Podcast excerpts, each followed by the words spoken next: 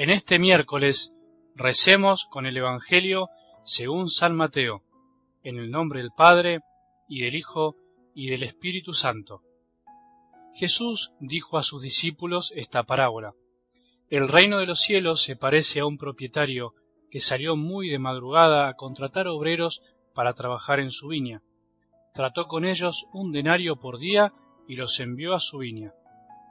Volvió a salir a media mañana y al ver a otros desocupados en la plaza les dijo Vayan ustedes también a mi viña, y les pagaré lo que sea justo. Y ellos fueron. Volvió a salir al mediodía y a media tarde, e hizo lo mismo. Al caer la tarde, salió de nuevo y encontrando todavía a otros les dijo ¿Cómo se han quedado todo el día aquí sin hacer nada? Ellos le respondieron Nadie nos ha contratado. Entonces les dijo Vayan también ustedes a mi viña. Al terminar el día, el propietario llamó a su mayordomo y le dijo Llama a los obreros y págales el jornal, comenzando por los últimos y terminando por los primeros. Fueron entonces los que habían llegado al caer la tarde y recibieron cada uno un denario. Llegaron después los primeros creyendo que iban a recibir algo más, pero recibieron igualmente un denario. Y al recibirlo protestaban contra el propietario diciendo Estos últimos trabajaron nada más que una hora, y tú les das lo mismo que a nosotros, que hemos soportado el peso del trabajo y el calor durante toda la jornada. El propietario respondió a uno de ellos Amigo, no soy injusto contigo. ¿Acaso no habíamos tratado en un denario? Toma lo que es tuyo y vete. Quiero dar a este que llega último lo mismo que a ti. ¿No tengo derecho a disponer de mis bienes como me parece? ¿Por qué tomas a mal que yo sea bueno? Así, los últimos serán los primeros, y los primeros serán los últimos. Palabra del Señor.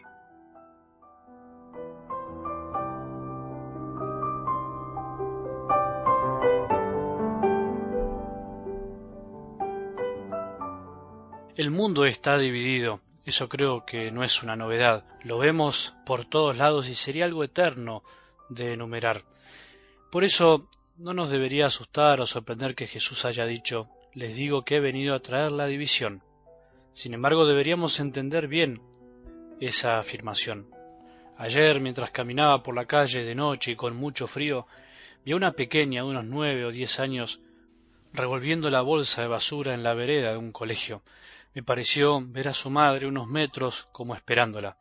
Seguí caminando unos metros y en ese trayecto mi corazón se dividió porque una parte me pedía que frene para ver qué pasaba y la otra me decía que no era necesario porque en realidad no me habían pedido nada. En ese instante ganó Jesús y me volví sobre mis pasos, volví y me le acerqué para preguntarle qué estaba haciendo. La pequeña no supo bien qué responder, por eso acudí a la madre que me terminó confesando que estaba buscando entre la basura algún lápiz o algún elemento que le sirviera para la escuela. No lo podía creer, me quedé helado como estaba el clima y me salió a ofrecerle algo de mi ayuda. No buscaba comida, sino algo que le sirva para estudiar. La pequeña se llama Catherine y logró dividirme el corazón, de la misma manera que está dividido el mundo, de la misma manera que Jesús vino a dividir nuestro corazón, para que elijamos siempre el amor, la compasión y la misericordia. Cuando elegimos a Jesús, cuando elegimos hacer lo que Él haría en nuestro lugar, no somos nosotros los que amamos, sino que es Él en nosotros. Pero Él divide, divide para que no elijamos nuestra paz, sino la paz con mayúscula que da el hacer lo que Él nos enseña. Entre hoy y mañana escucharemos dos parábolas del reino, por eso quería que repasemos brevemente la finalidad de las parábolas que Jesús nos cuenta. Por un lado, habla en parábolas para hacernos comprensible el mensaje de lo espiritual, que no lo podemos asimilar fácilmente porque no lo conocemos, y con ejemplos sencillos el Señor busca que su mensaje pueda hacerse accesible a nuestro corazón. Y por otro lado, el Señor también trata de provocar nuestra curiosidad. Quiere que preguntemos, que busquemos comprender. No nos da las cosas masticadas para poder entenderlas, sino que también quiere que hagamos el camino nosotros mismos. Y finalmente el Señor también busca provocar la elevación de nuestro corazón a lo eterno. Nos muestra la verdad, pero al mismo tiempo nos oculta algo de la verdad para que nosotros nos animemos a preguntar. No son cosas tan sencillas de entender, por eso es que se necesita de la ayuda.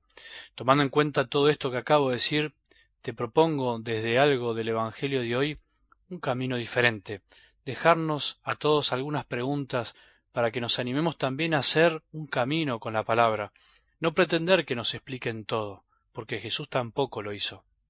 No pretender que un sacerdote lo diga todo, no pretender que en este audio yo pueda decir todo, sino también preguntarnos todos para que cada uno pueda comprender qué es lo que Dios nos dice concretamente.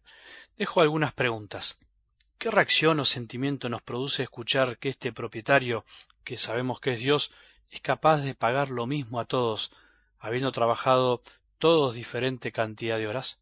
¿Qué reacción o sentimiento nos produce? ¿Pensamos que la justicia de Dios debe ser como la justicia humana? ¿O también es tan justa como crees la justicia humana? ¿O es más justa la justicia de Dios? Si al final de la vida nos promete el cielo Dios, para todos los que trabajamos por Él, ¿qué importa haber sido invitado al principio, a la mitad o al final de la vida? En realidad, lo importante es aceptar la invitación, ¿no? Y una última pregunta. ¿No nos enojamos a veces porque Dios sea tan bueno? ¿No tiene el derecho de ser bueno, de hacer con su amor lo que Él quiera? Por eso, solo puede comprender y aceptar esta forma de amar de Dios Aquel que es pobre de corazón, como decíamos ayer, y de pensamiento, y se despoja de su propia estructura mental para aceptar que el modo de ser, pensar y obrar de Dios es mucho mejor que el nuestro. Preguntémonos hoy todas estas cosas y quedémonos con algunas palabras de Dios para que podamos vivirlas en este día.